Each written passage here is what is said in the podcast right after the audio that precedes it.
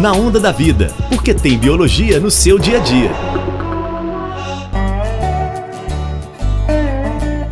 Você já deve ter escutado por aí.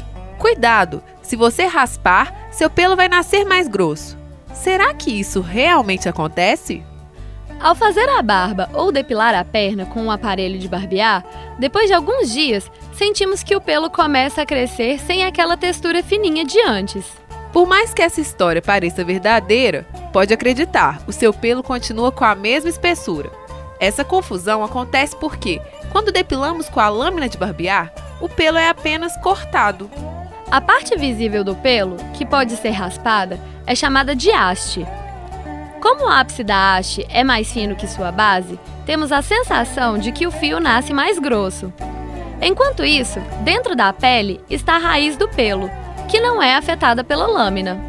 Em caso de depilação com cera, por exemplo, a raiz é arrancada. Assim, demora um tempo maior para um novo pelo, com haste completa e ponta fina, começar a nascer. Isso explica por que temos a impressão que a depilação deixa os pelos mais finos.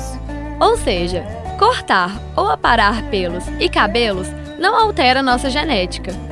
Afinal de contas, a espessura, a cor e a textura dos nossos fios são determinadas pelas informações contidas no nosso DNA. As mudanças que você percebe após usar a lâmina de barbear não passam de ilusão de ótica.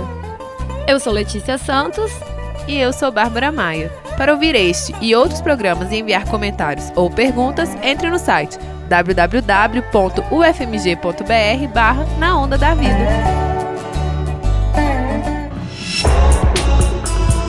Na Onda da Vida.